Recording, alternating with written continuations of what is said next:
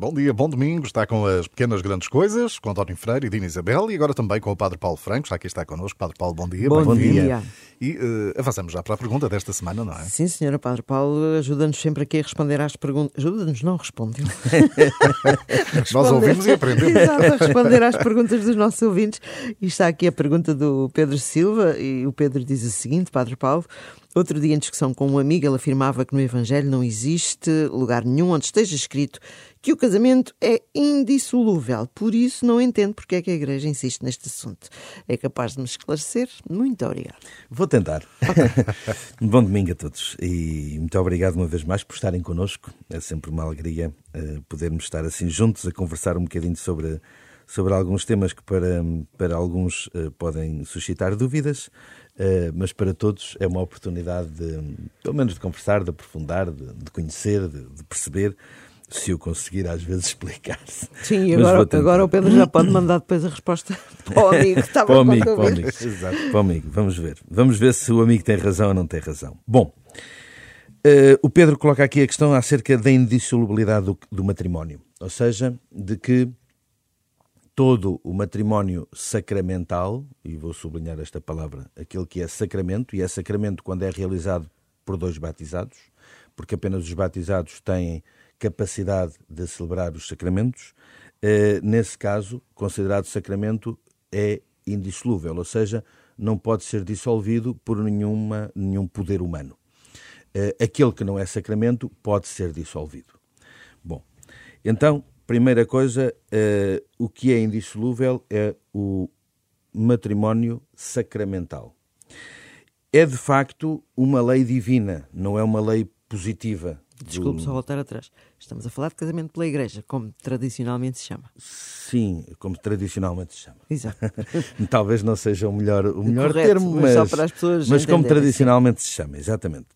Porquê? Porque, uh, porque é que o, o casamento civil entre dois batizados, e agora vou repetir, entre dois batizados não é considerado uh, casamento, porque o batizado está obrigado. Obrigado, não é claro. é que. que não enfim, há nenhuma espada não, em cima. Exatamente. Está obrigado, do ponto de vista moral e do ponto de vista espiritual, a, a, a, celebrar o seu matrimónio na comunhão com Deus, ou seja, que o viva também de acordo com a sua fé e, portanto, deve celebrá-lo como a Igreja o propõe, recebendo esse, essa, esse, essa forma do próprio Deus. Ou seja, não é a forma do ponto de vista material, é a forma do conteúdo do próprio casamento. Eh, bem, eu não me quero fugir muito, sim, sim, sim, desculpe. porque senão, senão depois a gente não sai daqui. Bom, então, retomando aqui, portanto, tem, essa, tem essa obrigação moral. Porquê? Porque quem não é batizado não tem essa obrigação moral. Portanto, o casamento que tem é o casamento civil. E aí também ele é indissolúvel. A Igreja também o entende como indissolúvel. Não é apenas o casamento católico que é indissolúvel.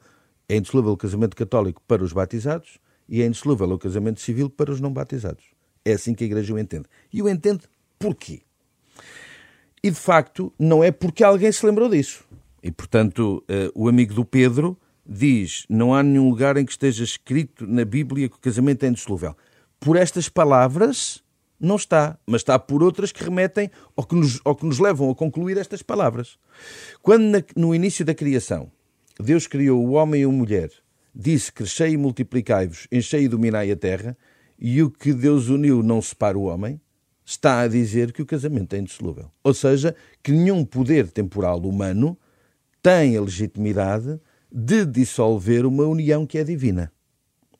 E quando, na evolução da, enfim, da, da, do próprio processo do povo de Deus e do entendimento da, eh, da lei divina, eh, Moisés permitiu eh, que os maridos passassem cartas de divórcio, de repúdio às esposas em determinadas situações, e quando esta questão foi colocada a Jesus pelos fariseus, Jesus, e isso estão, está expresso nos três evangelhos sinóticos, Mateus, Marcos e Lucas, Jesus disse, no início da criação, Deus criou homem e mulher, varão e mulher.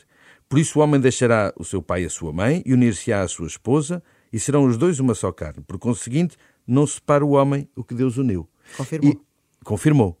E mais à frente disse: aquele que eh, passar carta de repúdio e casar com outra, comete adultério. O que é que Jesus está a dizer? Está a dizer que, em caso algum, pode ser, eh, eh, pode ser dissolvido o casamento e sempre que um vínculo está válido, a relação com outra pessoa configura-se como adultério relativamente à união válida. E o que é que isto está a, a, a dizer? O que é que esta palavra, estas palavras de Jesus nos afirmam? Que o casamento é indissolúvel. E porque é indissolúvel é que existe o pecado do adultério. Porque se não fosse indissolúvel, o adultério não existia. Ele só existe pela dimensão indissolúvel do próprio matrimónio.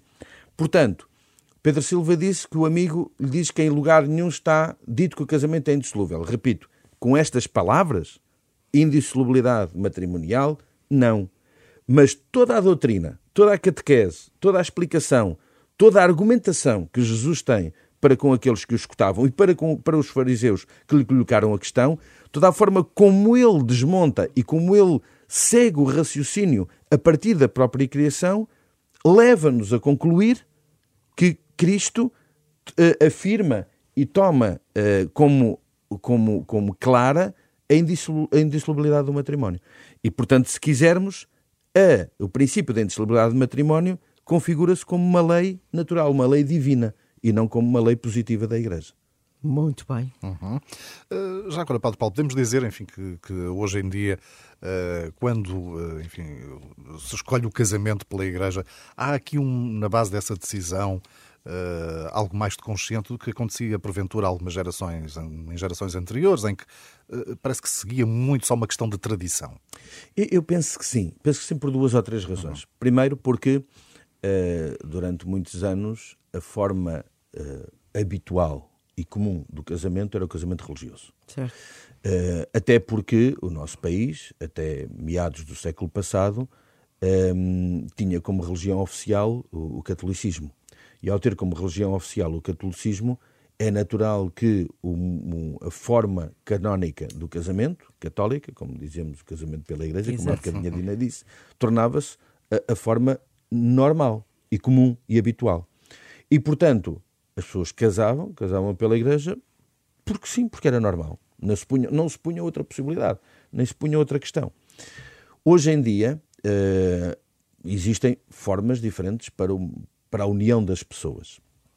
E, portanto, aqueles que escolhem a forma canónica para o seu matrimónio, entende-se que o fazem também por um ato positivo da sua vontade, porque querem verdadeiramente, de uma forma clara, uh, celebrar esse, esse, esse, matrimónio com essa forma, como a Igreja o propõe.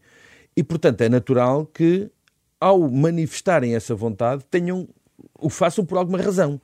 E essa alguma razão é porque têm consciência do que é que isso significa.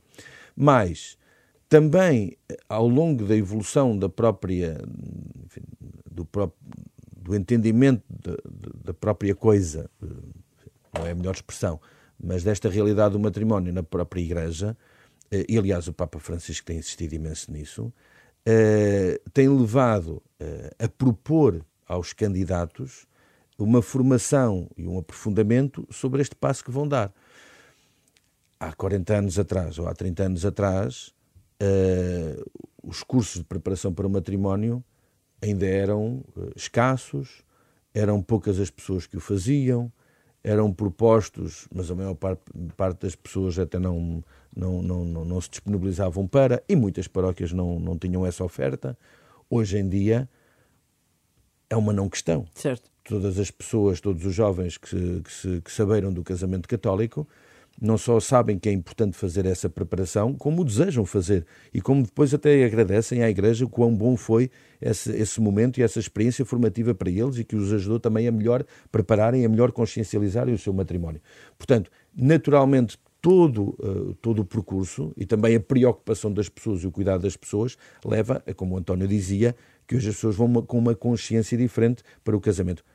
Para, neste sentido, do, do entendimento do casamento católico. E ainda bem, e ainda bem, porque a não consciência uh, das coisas poderia levar a uma, a uma não validade do, do, do, casamento porque às tantas podiam estar a dar um passo sem, sem a consciência que isso implicava isto, aquilo e aquilo outro. Não é? E, portanto, isso poderia se tornar uma coisa grave e chata para o futuro, como é óbvio. Ah, mas afinal era isso. É pá, não sabia. É pá, que chatice. Portanto, não, não, não dá jeito nenhum, não é? Convém que as pessoas tenham consciência também do passo que vão dar, como é natural.